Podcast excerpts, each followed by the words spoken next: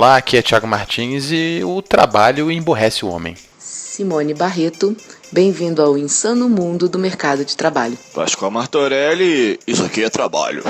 Olá, amigos, esse é o Falando Nisso número 6. É, vencemos através de muito sangue, suor e trabalho, vencemos a, a desconfiança, vencemos a preguiça, vencemos a inércia. Com, com muito trabalho, dedicação e apoio dos nossos nove ouvintes, chegamos até o sexto episódio. É um fato impressionante. A gente podia estar roubando, a gente podia estar matando, mas a gente está trabalhando. E é sobre isso que a gente vai falar hoje, sobre o trabalho. O trabalho que enobrece o homem, a mulher e a criança. Se Deus ajuda quem cedo madruga, o que, que ele faz com aqueles que nem madrugam e que nem trabalham? Confira com a gente todos os macetes, truques e dicas para poder matar um leão por dia. Obviamente no sentido figurado, não igual o dentista que matou o leão Cécio. Ao final deste programa, deixe seu currículo, deixe sua mensagem, deixe sua dúvida, que assim que possível entraremos em contato.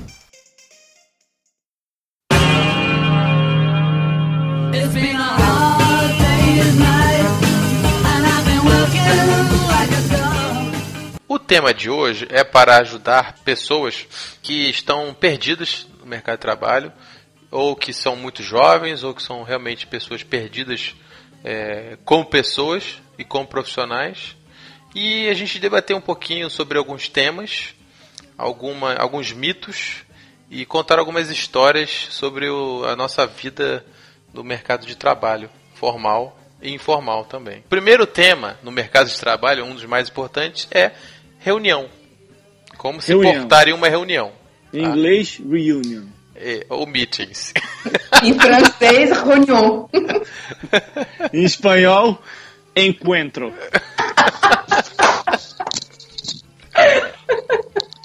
Bom, é, o que é uma reunião? Reunião tem sempre alguém, é uma reunião bem sucedida.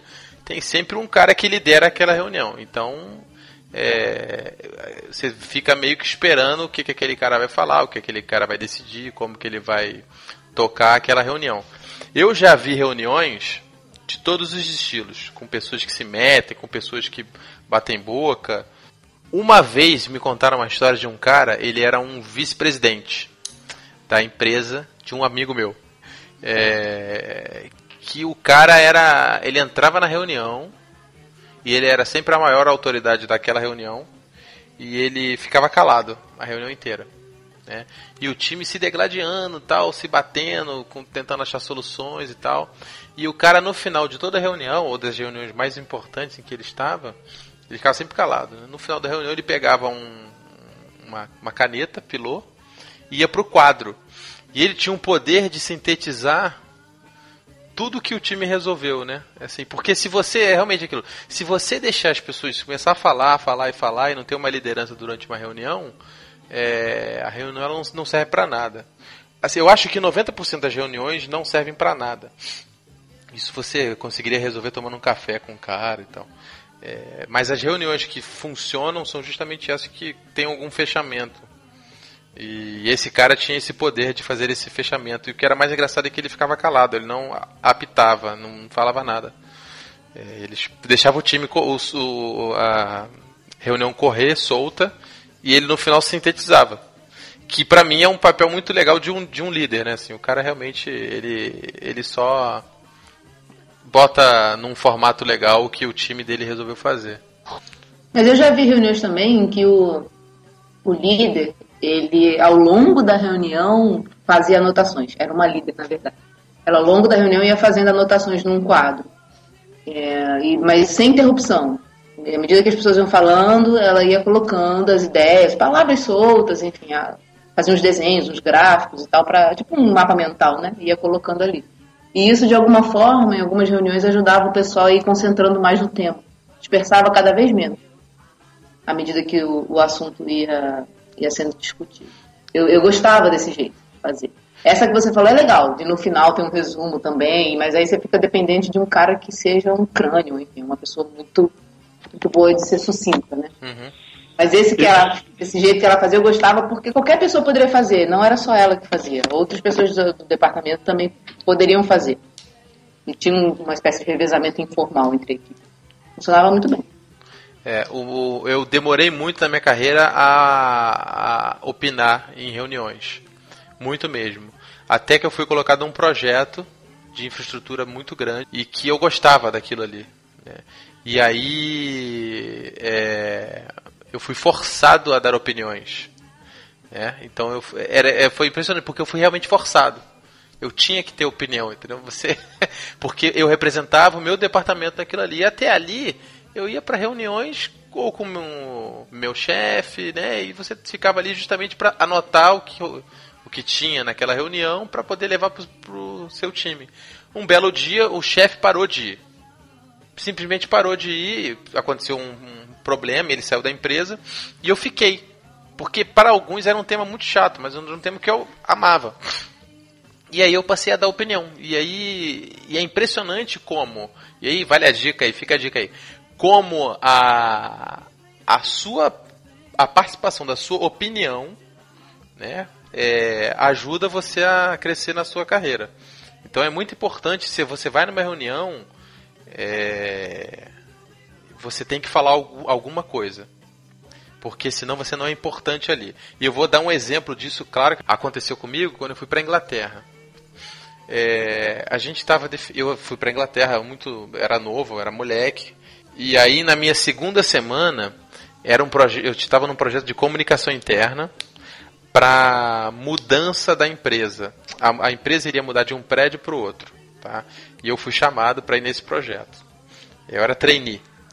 E aí pessoa, eu fui nessa reunião, obviamente, o que, que eu fiz? Fiquei calado, porque um, eu não era de lá, estava na segunda semana e eu não tinha nada para falar em relação àquilo. Anotei tudo e tal, e daí a gente ia tocar uma parte daquele projeto.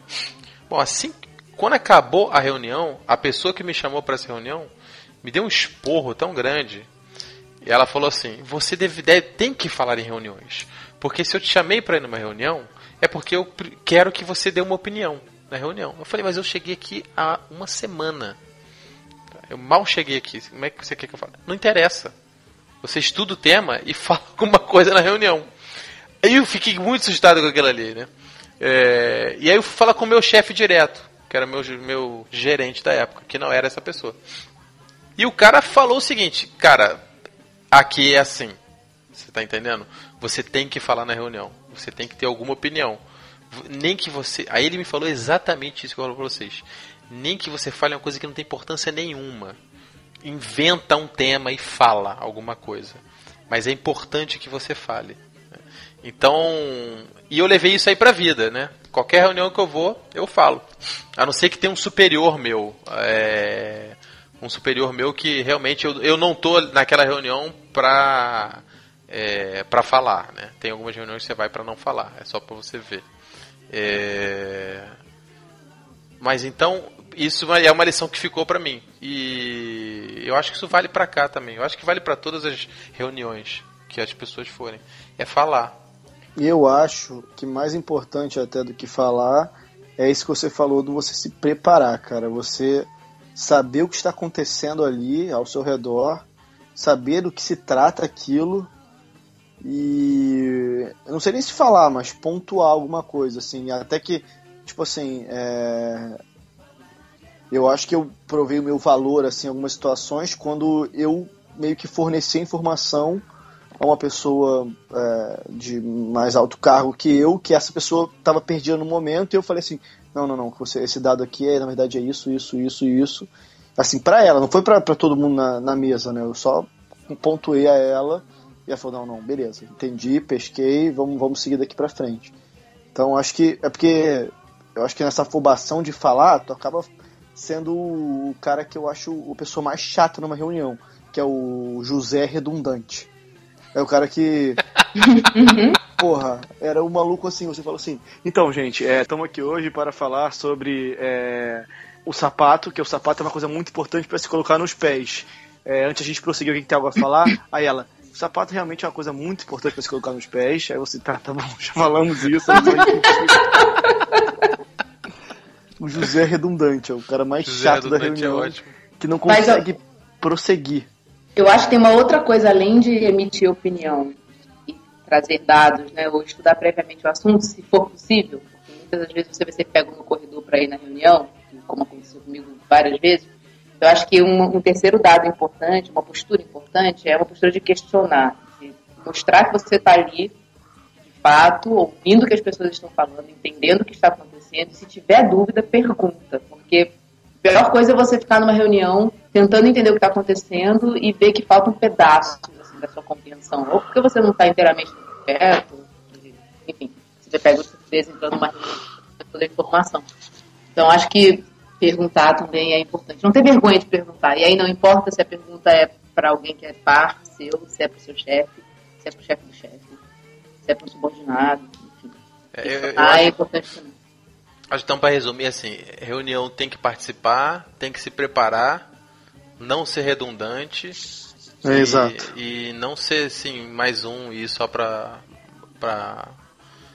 pra falar que foi, né? E se, se você for um gestor, evite-as.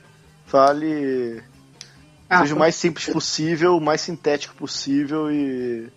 É. Não sei, eu sou adepto da que reunião é, poderia ser resolvido num café, como o Thiago Eu, falou. eu, eu- eu acho muito eu isso. também. Estou Eu adotando isso na minha vida agora. É muito mais fácil. É muito mais fácil. E quanto mais gente, pior. E tira um melhor. caráter de, de, de proximidade, né? Às vezes duas, três pessoas resolvem uma questão que cinco É. não precisavam estar numa sala para discutir. Uhum. É, isso, isso que vocês falaram é importante, né? Às vezes você, você fala com uma pessoa no café, como se fosse, tipo, sei lá, eu falo com o Thiago no café, como se eu fosse um, sei lá, um colega de classe, aí eu entro na reunião, senhor Thiago. é, Não, que isso acontece, cara. Isso Sim, acontece. sim, é, isso é. Então, por Porque eu a acho que reunião, ela é um, é um palco, maluco. É uma festa de 15 anos, né? Uma- Ela é um palco. um cerimonial. Exatamente. Ela é, é um cerimonial, exatamente.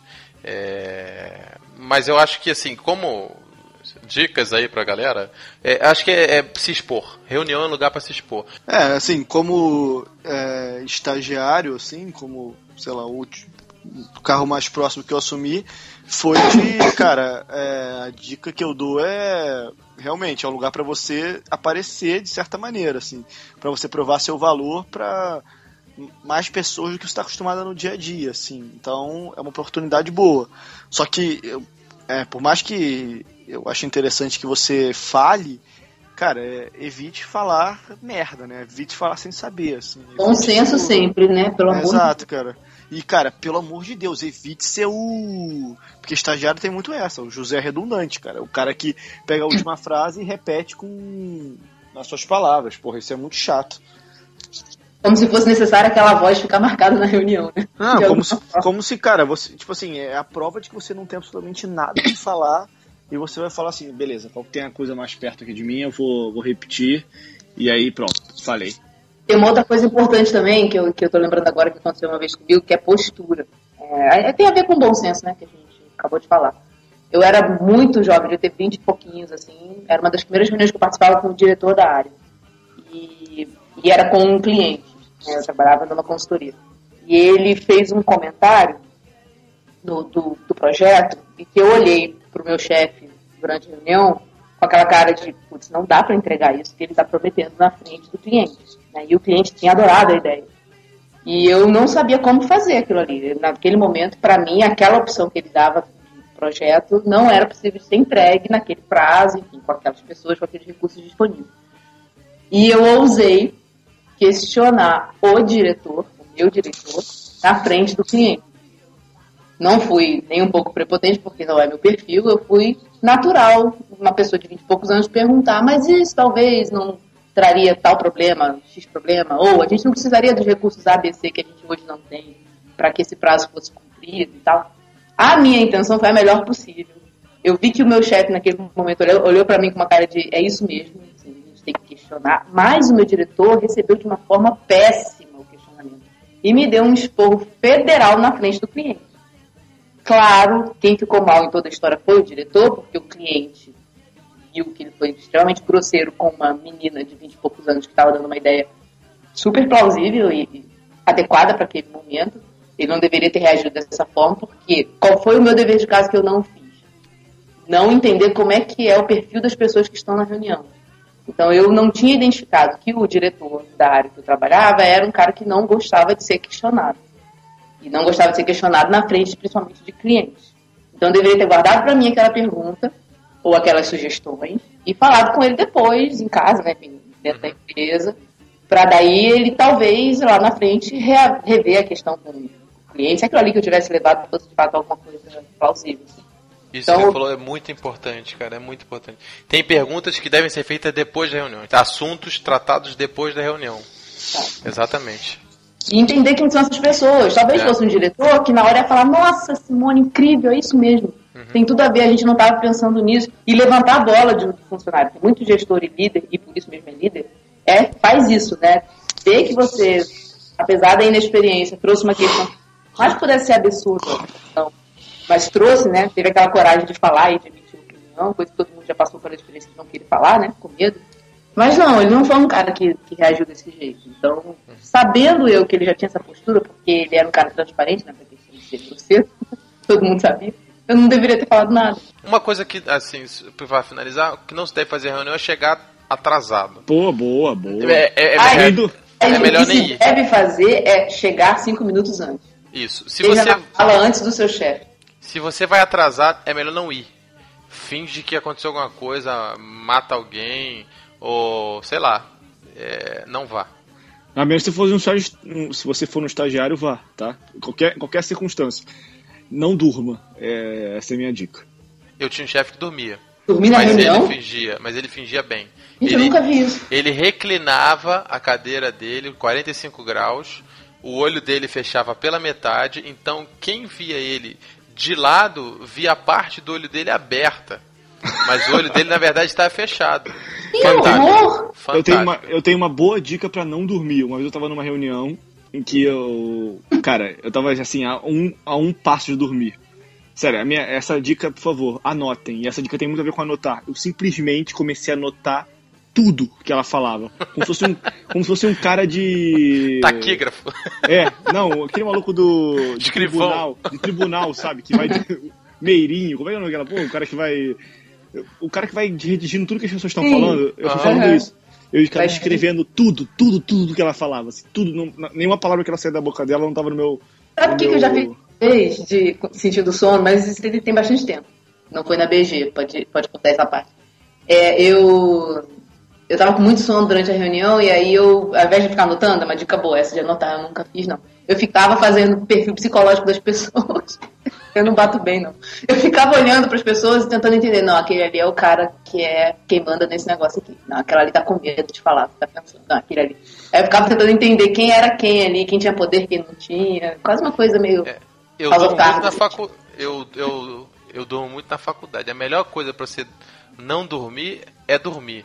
Sabe aquela dormida que você dá, meia dormida que você eu não acorda? acho, não, eu discordo, cara. Eu- Sabe aquilo que você acorda, parece que você, tá, que você morreu? Cara, e quando você eu volto- volta com Não consigo adrenalina. fazer isso. Eu também não não. consigo. Não Mas, consigo. cara, quando Nunca eu volto, fiz.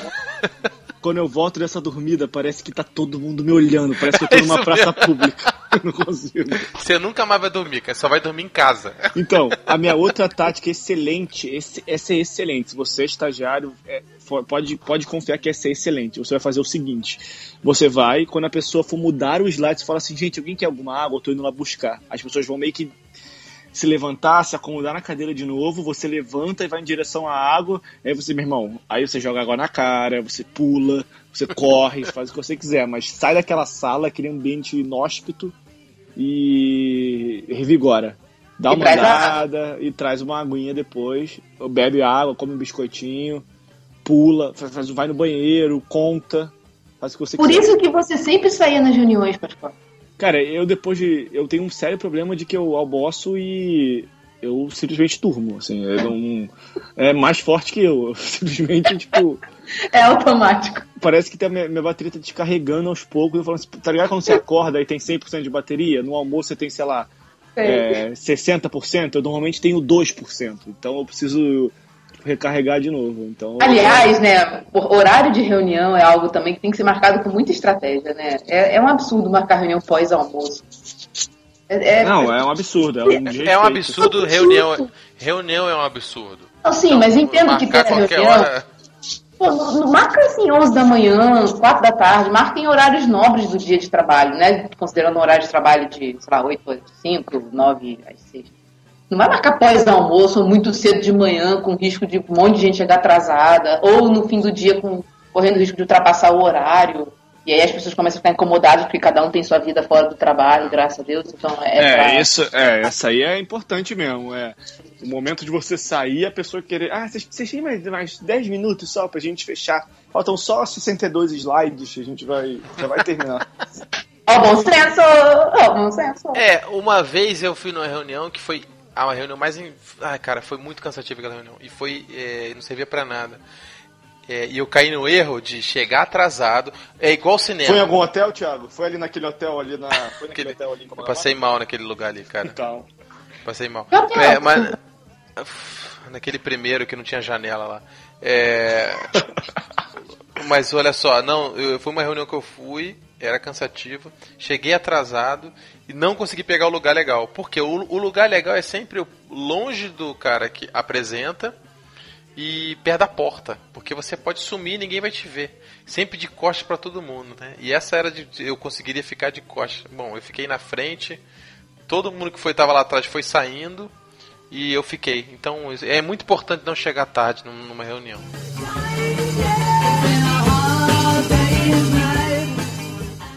Boa noite. Hoje estamos recebendo no nosso programa uma pessoa de destaque e muito conhecida no mundo corporativo, o estagiário.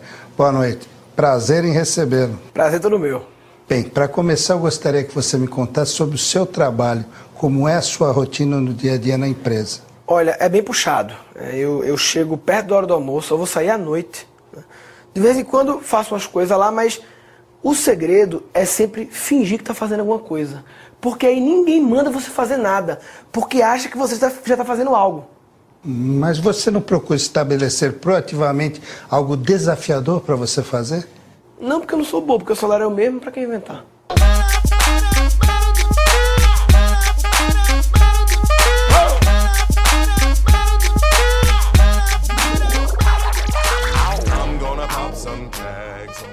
Estagiário é muito importante na, na, na questão para questionar. Pegar água, pegar café. Não, olha- pegar alguma coisa que foi esquecida durante a reunião, voltar lá na mesa, né? Fazer a ata, né? Fazer a ata. Nossa. Não, falando sério, é. Questionamento. Assim, eu acho que questionamento é, é, é um pouco mais tranquilo. E trazer coisa nova, porque quem tá numa empresa, às vezes tá ali e não tá estudando mais e tal. Então tem sempre muita coisa nova vindo das faculdades e tal. É sempre bom trazer coisa nova. Né? É, Mas, mas depende muito, Thiago. Assim, depende do, do. É isso que a Simone falou, cara. Depende do, do cenário que você está envolvido, como as pessoas reagem. Eu acho que estagiário tem uma. Uma. Uma vantagem de que se ele falar uma merda, as pessoas não vão falar assim, cara, você tá falando uma merda, ou tipo assim, tentar rebater, vão falar assim, ah, ele ainda precisa, precisa conhecer muito, sabe? Ainda vai, vão colocar a culpa na, na experiência dele. E o que é uma vantagem que você pode. Foi o que eu fazia to, todo momento. Eu falava as coisas em tom de dúvida, sabe? Tipo assim, eu, eu falava como se fosse uma pergunta. Tipo, ah, eu não sei, eu tô, é, não conheço muito, mas vai- supomos que pode ser que talvez desse lado aqui, sabe? Tipo, eu levantava as coisas como se estivesse dando um conselho, como se estivesse tirando uma dúvida. E aí levantava um questionamento, sabe? Tipo. Era uma finesse, assim, um, um tratamento que eu dava pra uma. pra esse tipo de situação. Então, tipo, eu falava as coisas em tom de dúvida, sabe? Pra ou ela me responder no formato de, de uma resposta pra minha dúvida, ou ela catar esse conselho como se fosse uma coisa interessante. Exatamente, mas não como algo que saiu da sua cabeça. É, mas isso é, algo- isso é conhecer o interlocutor, é isso que eu estava falando É, antes. exato, exatamente. É fundamental você saber quem é a pessoa. No início vai ser muito a tentativa e erro, né? Se é um chefe novo, se é uma turma nova com quem você está trabalhando, vai ter erro mesmo, normal, faz parte do processo. Mas uma vez conhecendo o perfil daquelas pessoas, você já sabe como lidar. By business, that shirt's hella dope. And having the same one as six other people in this club is a hella don't. Peak gang, come take a look through my telescope. Tryna get girls from a brand. Stop. Whoa, yes. Wait a minute, Mr. Postman. Wait. Wait, Mr. Postman. Please, Mr. Postman, look and see. Oh, yeah. E agora no próximo tema é e-mails. E-mails. E-mails. E-mails. É, a- ainda hoje, a principal ferramenta de trabalho do homem e mulher modernos. É, e-mail pra mim é o seguinte, eu aprendi isso com a minha primeira chefe. Ela me ensinou o seguinte: eu mandava e-mail igual um retardado. É, ah, é, fulano de tal pode fazer isso, é, Thiago. E aí ela fala, cara, escreve assim, é, fula, cara, fulano de, é, fulano de tal, é, é, você poderia, vírgula, por favor, vírgula, fazer isso, isso, isso, isso. Agradeceria, sempre num, num tom assim de Cordialidade. muita cordialidade, né? Claro. Como se, como se você estivesse falando com um lord inglês. pedindo- Exatamente. Até porque educação, né, gente, é necessário. Você não tá É. falando com seu irmão ou lá, com alguém muito íntimo. Você tá falando É. no ambiente de trabalho. né? Exatamente. E- e-mail não é WhatsApp, não é MSN e não é. Sei lá, o que que usam hoje? Facebook. Messenger, O que que usam hoje, Thiago? O que, que usam Caraca, hoje né? pra inf- trocar Mirk. mensagem? Bom, n- não é uma ferramenta de mensagenzinha. É, o e-mail é uma. Eu, eu trato o e-mail como se fosse uma carta. E, e isso na Inglaterra era, é muito interessante porque eles começam os e-mails com How are you? É, de tal, how are you? Aí fala o que tem que falar, entendeu? É, sempre perguntando como é que tá a sua vida e tal, mesmo que não queira saber. Eu acho que tão importante quanto saber escrever minimamente correto e ser como se estivesse falando com o Lord inglês, tem aquela história de você ter que res- resolver o máximo possível com o mínimo possível de e-mail, né, cara? Porque tornar o e-mail um chat é uma coisa complicada. Até, para você se livrar depois, né? Eu tenho eu- uma dica que eu, que eu sigo que eu acho que é muito, muito simples de fazer e que faz muita diferença é escrever na primeira linha do seu e-mail, depois de perguntar como a pessoa está, se o dia está bem. É, é dizer para que, que serve aquele e-mail. Se você está escrevendo para cobrar alguma coisa, se você está escrevendo para informar, se você está escrevendo para whatever, escreva na primeira linha o que, que você quer. As coisas mais importantes têm que vir logo no início. Não adianta você fazer um, um rosário de explicações e lá no final, antes do atenciosamente dizer que você precisa que aquilo ali volte para você até 5 da tarde de amanhã. Não adianta. Assim, escreve que o prazo é 5 da tarde de amanhã logo no início. E depois você explica o que for necessário. Isso faz uma diferença absurda, porque a maior fonte de atenção da gente é quando abre o e-mail. Passou da segunda ou terceira linha, a gente lê meio que na diagonal, dependendo do tempo que a gente tem disponível, do interesse do assunto e tudo mais. Então, puxa atenção logo pro início. Eu tinha um chefe que não lia e-mail com mais de cinco linhas. Ele, Por exemplo. Juro por Deus que ele deletava. Ele não, ele não, ele não lia. Ou se você sente que logo no início tem muita enrolação, por mais que sejam duas linhas só, você já fica, ai que droga, o que essa pessoa está vendo pedir, né? Ou o que que está vendo falar. Outra coisa, domine, seja lá qual for a ferramenta de e-mail que você tem. Domine essa ferramenta. Os recursos dela. Os né? recursos dessa ferramenta são muito importantes. Cuidado com o autocompletar do e-mail. O autocompletar, eu já vi tragédias acontecerem com aquele autocompletar. E eu tenho uma dica complementar ao autocompletar, desculpa te interromper. É, só digite os e-mails para quem você vai mandar a sua mensagem depois que todo o e-mail estiver pronto. Não comece digitando os e-mails lá em cima e depois vai escrever. Já cansei de ver a pessoa digitar, apertar o enter e dispara o e-mail para aquelas cinco pessoas, por exemplo, e o e-mail não foi terminado. Você não terminou de escrever o e-mail. Aí a pessoa tem que passar pelo mico de mandar tudo de novo, dizendo, ah, gente, aqui quer que eu apertei o enter antes de terminar de escrever. Então escreve tudo, escreve tudo, edita, bota o que você quiser, anexa o que você quiser. Depois, no fim, aí você vai lá e aí atenção autocompletar, que era o que o Thiago estava falando. Eu já passei por essa tragédia em menor escala, que foi eu mandei um e-mail assim de uma parada super super sensível e complexa para um, um cara, era para ser para ele, foi para outro cara. Autocompletar. Exato, autocompletar.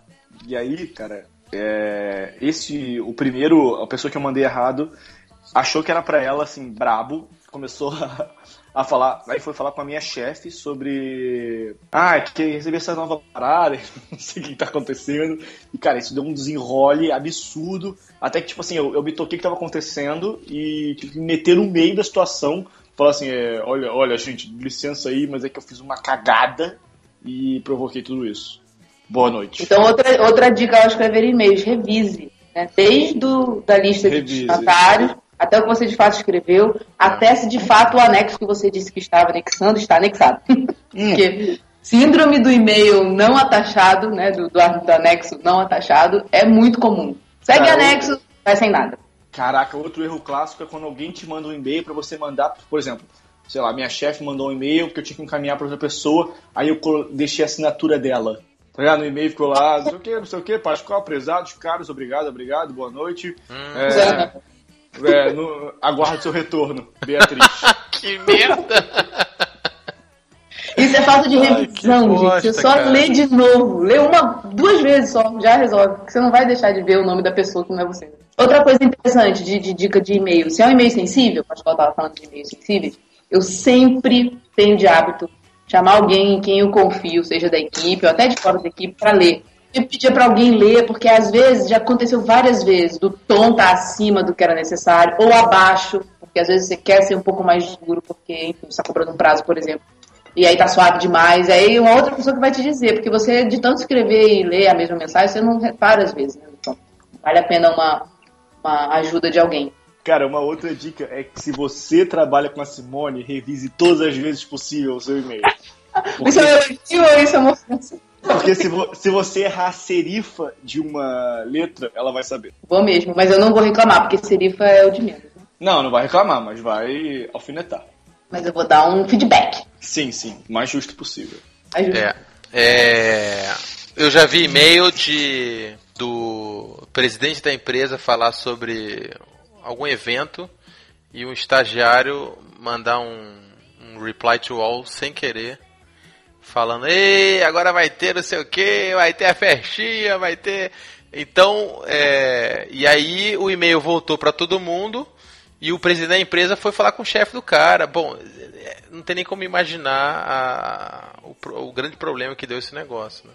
Você lembra de um e-mail, Thiago, de uma despedida de alguém que estava indo embora da empresa? É, Isso é importante também, pessoas quando forem embora das suas empresas. E-mails de despedida, tomem muito cuidado.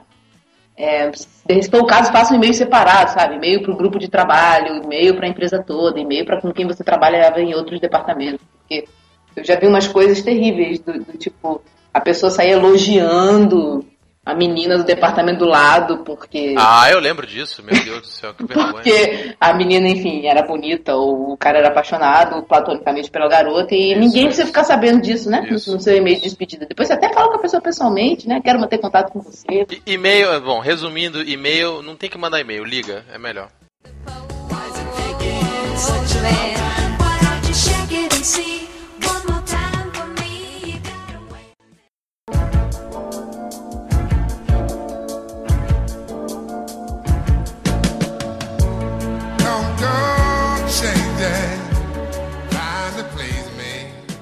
Romance, romance No, no trabalho. Desconheço. Desconheço. Eu, eu, eu também acho o seguinte, eu já vi coisas, já vi coisas, aconselho, eu aconselho a não fazer, a não a que não aconteça. Porque eu nunca vi nenhum exemplo, nada dá certo. Fiz três histórias em empresas que eu já trabalhei, de, de casais. E a maioria deu certo. A maioria, duas deram certo. e uma não. Mas é, é isso mesmo, depende da empresa também. Esse, esse casal, por exemplo, que, que foi o primeiro caso, acho que eu conheci, não, foi o segundo caso que eu conheci, eles começaram a namorar, não tinha nada de terem namorado fora, não. Eles começaram a namorar, mas eles começaram a namorar em segredo porque eles tinham receio de como seria a postura da empresa, né? Eram de departamentos diferentes. Ele era do departamento que eu trabalhava, ela era de outro departamento. E aí, meses, mas muitos meses depois, é que ele contou pra gente que enfim, contou pro chefe da equipe que ele namorava a menina, mas a menina já estava saindo da empresa. Ela optou por procurar outro trabalho.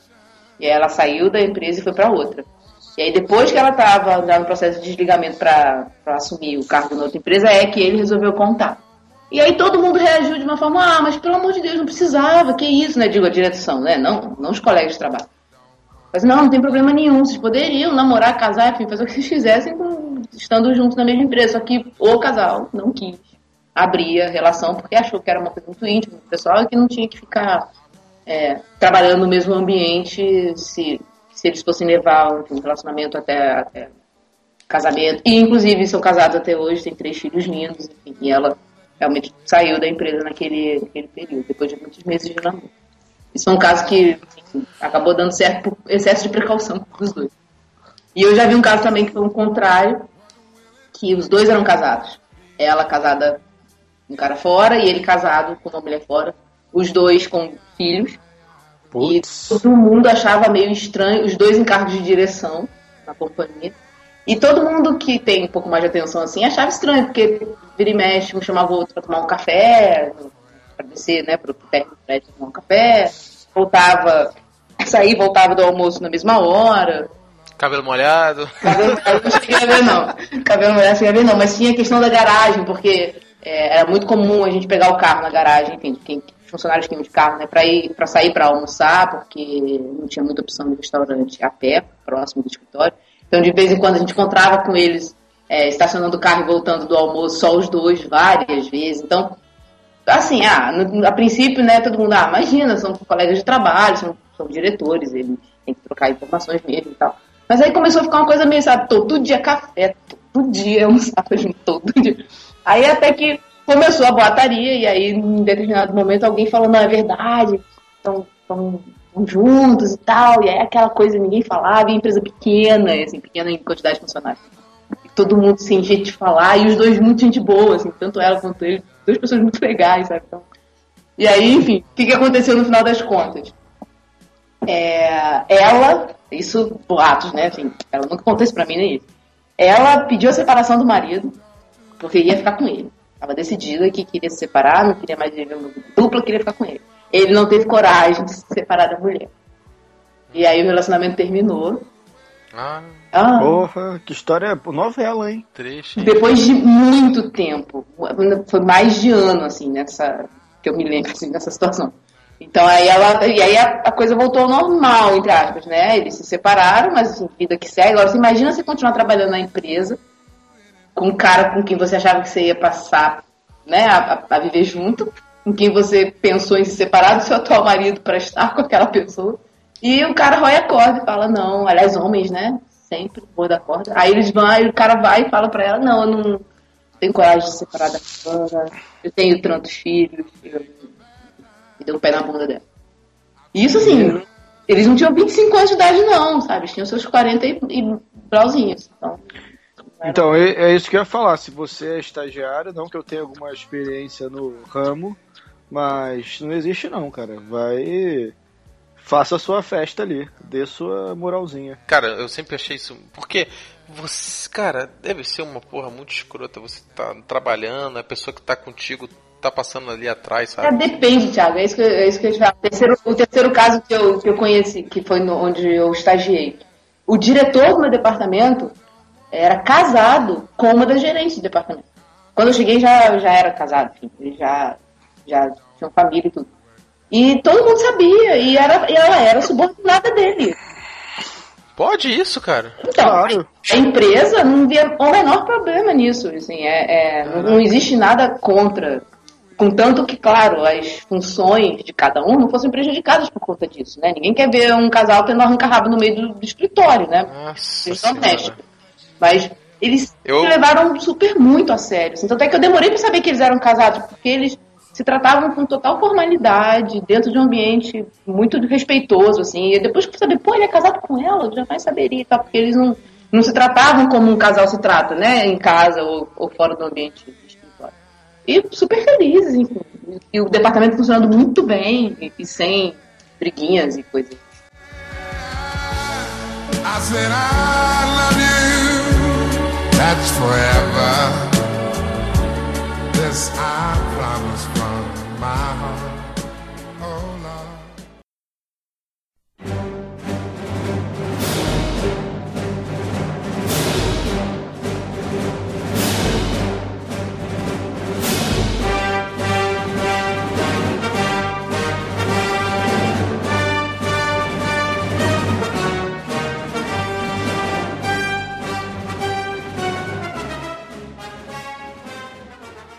Na minha visão, você não trabalha pra empresa, você trabalha pro seu chefe, e problema seu, você não gosta do seu chefe. Eu já tive muito problema com o chefe, Que isso, Thiago?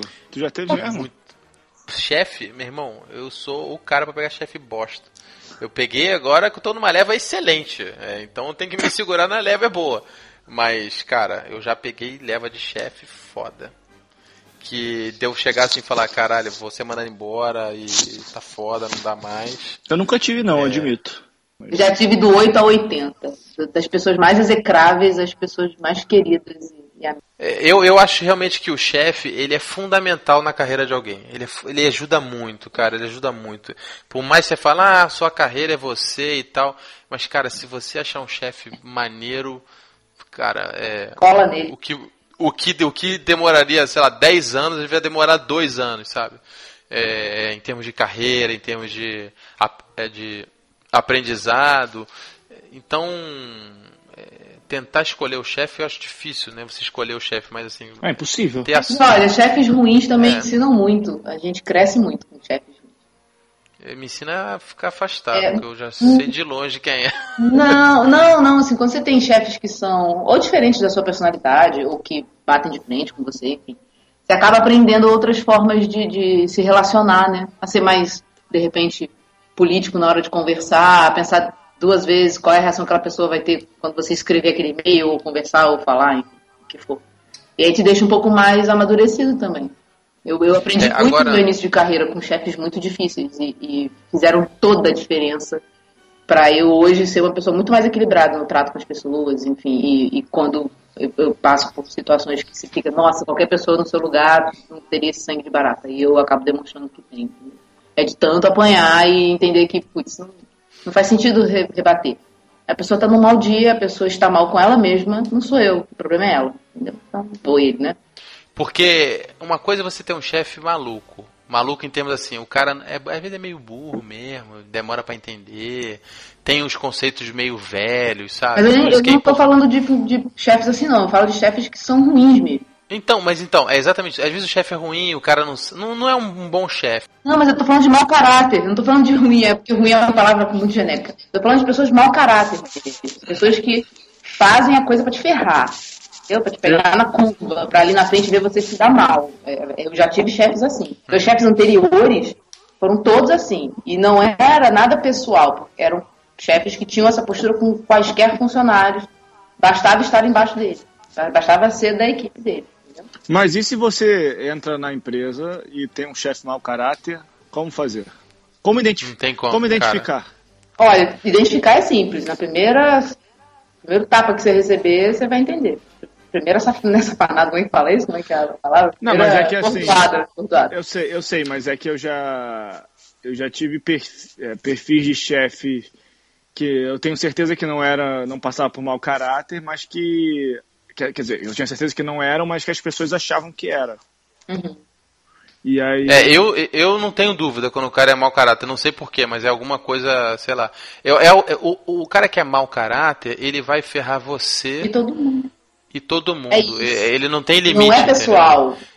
Mas o cara mau caráter, cara, como fugir dele, depois que ele vira seu chefe, não tem como, cara. Não tem como. É, Você sai da Não empresa. tem como. É Assim, Você sai da empresa. experiência própria. Eu tentei mudar o chefe. Eu tentei é, trazer pessoas junto comigo que também tinham a mesma opinião que a minha, a tentar convencer o chefe do contrário, ou mostrar para o chefe da forma mais gentil e positiva possível de que ele deveria mudar, de forma transparente, assim, correta. E não adianta, porque tem gente que não quer mudar, que não quer melhorar. Então, quando eu tentei tudo isso, foram dois anos tentando isso. Dois anos. Aí, quando eu vi que não ia ter jeito, porque a companhia não fazia nada para melhorar o cara, né? E, e todos os esforços das equipes quem ele trabalhava não também surtiu efeito, eu eu não tenho que ficar aqui, eu vou para outro lugar para trabalhar. E aí você sai. Porque, na verdade, quem tá errado é você, entendeu? E não o cara. Se a empresa gosta de um perfil daquele jeito, ok, que fique com ele, seja muito feliz. Não, não é o meu lugar. Mas você trabalha com um cara mau caráter, eu acho que você primeiro não pode se corromper. E ou você espera, né? E não se corrompe. Ou você até engole né? Você vai engolindo e tal, a empresa vai ver essa parada, ou tu sai. É, mas, tem, mas eu acho que tem que sinalizar. Que, que foi o que eu fiz é, numa empresa que eu trabalhei, eu sinalizei para o RH em determinado momento. E o RH falou para mim que várias outras pessoas já tinham sinalizado coisas muito semelhantes com as reclamações que eu estava levando para eles. Eu levei muito tempo até levar isso, porque pensa bem, né? Você se sente meio, meio traíra, né? Por mais que a pessoa esteja sendo, errada, mau caráter, você não quer né, causar nenhum problema para aquela pessoa. É seu chefe, é sua chefe, então você não quer causar nenhum transtorno. Mas, enfim, levei para o RH. E aí, quando o RH me contou que outras pessoas também levavam os mesmos tipos de problema, falei, bom, então não é pessoal, primeira coisa, não é só comigo. E segundo, alguma coisa vai ser feita para isso mudar. Mas não foi feito. Mas aí, durante o tempo que eu estava lá, não foi feito. Quer dizer, foi, minto. Eu eu tenho que dar o, o crédito ao RH. O RH fez, é, ele passou por um processo de coaching, ele, ele viajou, ficou seis meses fora, depois voltou. Enfim, ele passou a ser monitorado muito de perto dentro do- das atividades que ele fazia. E o que eu falei para o RH é que, olha só, por mais que ele vá, faça coaching, etc. volta, a questão dele é que ele não é um cara que é talhado para ser líder, assim. Ele não, ele não é um cara bom de liderança. Ele é um cara extremamente inteligente, muito concentrado, muito focado, mas não pode ter equipe. É um cara que tem que trabalhar sozinho, sabe? Aqueles caras brilhantes que ficam ali mergulhados no- na- nas suas ideias e cria coisas incríveis, mas que não pode delegar para ninguém. Ele não pode ser responsável por meta de ninguém. Foi o que eu falei na época pro RH. E o RH falou, não, é isso mesmo. Ele é um cara que não pode ter equipe, só que a gente não pode simplesmente tirar 20, 25 pessoas debaixo dele, porque não tem ninguém para ficar no lugar dele. Aí a falha foi não ter demitido o cara. E aí foi, Eu- foram aquelas coisas paliativas, né? Faz coaching, nananã, feedback, tudo mais, É. presidente da companhia entrando no circuito. E aí quando ele volta, fica um, dois meses bem, assim, totalmente mudado e, e dá um sopro de esperança para todas as equipes com quem ele trabalhava. E aí depois desse tempo volta tudo ao, que era antes. Aí eu falei, cara, quando voltou tudo ao que era antes, eu falei, é, não tem jeito. Assim, a companhia não vai fazer nada para tirar ele, então eu que vou embora. E aí eu saí e um tempo depois eu soube que ele foi demitido.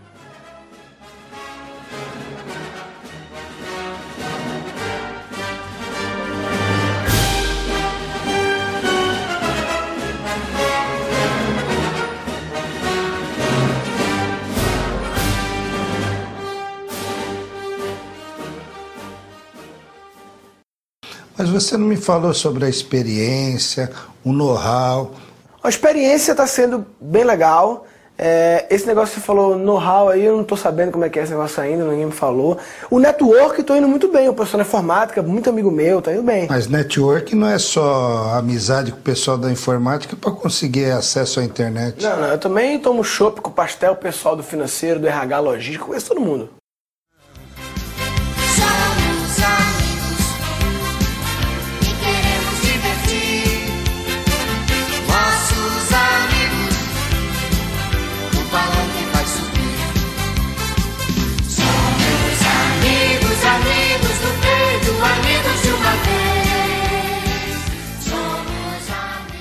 Parece ser meio romântico isso. É, O que é sucesso, né?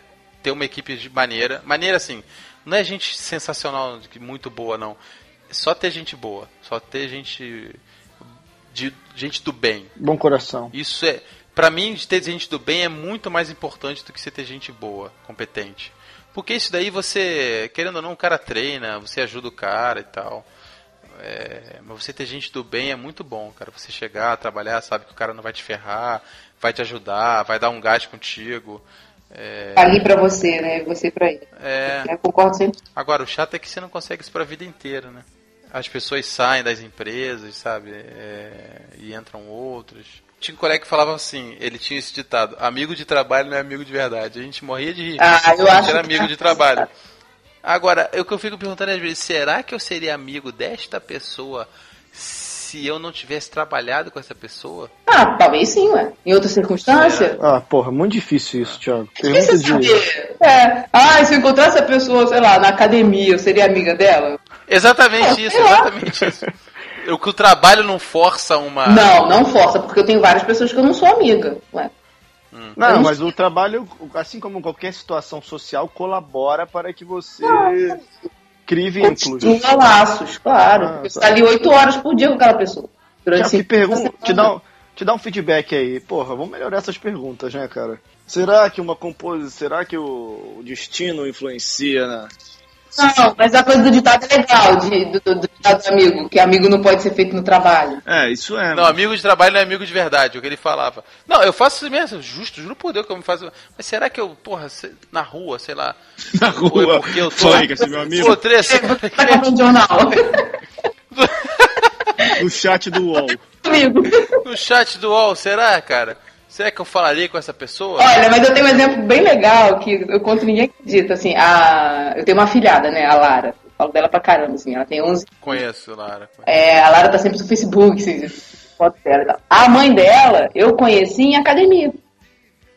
Olha aí. Ela é um- uma das minhas maiores e melhores amigas e a gente malhava juntas. Ninguém acredita que a gente é amiga de academia. Todo mundo acha que a gente, sei lá, frequenta a igreja junto, sei lá, né? Que tem a Aí daí ela conheceu seu irmão. Tipo, crescemos no mesmo prédio, sabe? Não, não foi nada disso. A gente malhava na mesma academia. E aí um dia eu puxei papo com ela porque ela tava usando uma camisa com a logomarca do Krav Maga. E eu tenho um amigo de Niterói, faixa preta, que, que, é, que dá aula em Niterói. E aí eu puxei o papo com ela assim, ah, você conhece Krav Maga? Porque eu tenho um amigo que é quem dá aula em Niterói, eu sou de Niterói. Ela, ah, meu, meu marido também é faixa preta. Aí descobrimos que o marido dela e o meu amigo trabalhavam juntos, né? Enfim, eles dão aula em lugares diferentes, mas são da mesma empresa, entre aspas. E aí nisso papo vai pro a gente vai ficando amiga. Aí um dia acontece um acidente dentro da academia, a gente estava terminando de fazer ginástica localizada, e aí ela foi guardar as anilhas, né? Aquelas, aqueles discos de, né, pesados, na parte de cima do armário. E uma menina, uma retardada, botou as anilhas lá em cima, só que deixou frouxo. Então uma das anilhas de, sei lá, quantos quilos, dois, três quilos, caiu na cabeça da minha comadre. Caiu na cabeça Que da isso? Que isso? a Patrícia estava agachada no chão, amarrando o sapato, sei lá o que ela estava fazendo. A Anilha veio tipo um metro e meio, assim, pá, na- na- direto na cabeça dela. Começou a sangrar, começou a sangrar. Eu tinha, sei lá, poucos meses de academia, assim, eu conheci ela há pouco tempo. Mas me deu um negócio quando eu vi aquilo acontecendo, que eu falei assim, cara, eu tenho que ajudar essa menina. Peguei ela, assim, a gente pegou o pessoal da academia, primeiros socorros, aí bota a toalha na cabeça dela e o cabelo foi ficando vermelho, cor de rosa, assim, sabe? A toalha da academia de branca foi ficando vermelha, de tanto sangue que ela foi perdendo. Botei ela no meu carro, nem pensei duas vezes, assim, de roupa de ginástica, de tênis, fui do jeito que eu tava, suado. Meti ela no carro e levei pro Copador. Eu nem sabia sobrenome. De Niterói? Não, a gente malhava aqui em Botafogo. Ah, tá. Eu morava em Niterói na época, mas eu trabalhava aqui, né, no Morisco. E aí eu malhava na, na Bodytech, na, enfim, na Ibeia, já vi que Ibeia, né? E aí, o, quando aconteceu essa história toda, eu levei ela pro hospital, e aí, enfim, tive que ligar pro marido dela pra, ir pro hospital pra encontrar. Aí nisso a gente foi ficando muito mais amiga, né, óbvio, imagina. Assim. E aí ela Então, uma gratidão comigo, uma coisa. Aí, quando ela, ficou grávida, a primeira coisa que ela falou foi assim: Eu quero que você seja a madrinha da- do meu filho quando nasceu, da minha filha, né? Quando nasceu. Eu falei, poxa, mas a gente tinha, sei lá, dois anos de amizade, sei lá, três anos de amizade. Eu falei, por quê? Lá, porque eu gosto tanto de você que eu não quero que você suma da minha vida. Eu quero que você continue pra sempre perto de mim. E uma forma disso é você ser afilhada, né? Minha filha ser afilhada assim. isso nunca aconteceria no seu, no seu trabalho, porque ela nunca iria com a camisa de Krav Maga, primeiro pro trabalho, É, nenhuma e nenhuma anilha anilha cairia na cabeça dela. Distância, né, Thiago? Então, isso vale pra tudo, entendeu? Não, olha só. Você, isso vale pra tudo. E eu tenho amigas, por exemplo, eu tenho uma amiga hoje, a, a Michelle, que foi minha chefe. E, inclusive agora eu vi- vou, vou para Londres, eu vou encontrar com ela lá, enfim, vou ver o- a filhinha dela que nasceu. Minha amiga, assim, virou uma amigona, assim, amiga muito, muito, muito amiga, e foi minha chefe. É, é difícil você achar que alguém que foi seu chefe vai ser seu amigo, né? E não é amigo de, ah, amigo de Facebook, não, é amigo mesmo, de perguntar como é que tá a família, e de ir no casamento, e de mandar foto dos filhos, sabe? De frequentar a casa uma da outra. É, é- não tem muita explicação. O ambiente não diz muito o que, que vai acontecer, não. E tem gente que casa no carnaval? Encontrou no carnaval, namoro. E, e- e o outro aí falando que minha pergunta é ruim. É, olha só Não, não, não. não Eu foram. falei que a, não, eu falei que a sua frase é boa, mas a sua pergunta é ruim. O lugar não importa, gente. Isso aí é... Porra, não, olha a tua pergunta. Será que se você não fosse a camisa de Krav Maga e o maninho com a sua cabeça, vocês não seriam amigas? Ah, não Ela no seria. trabalho acho que nunca seria amiga dela. Ela, às vezes no trabalho ela é chatona. Tem sei lá. como, cara? Mas não tem como Mó você chata, saber se a assim. pessoa é. Tem que ter sintonia. É, Tem que ter sintonia, imagina. Às vezes na reunião ele é aquela, é o João. é o João redundante. É, se for João Redundante, você. Já aí você fala assim, pô, tomara que uma anilha caia na cabeça dela logo.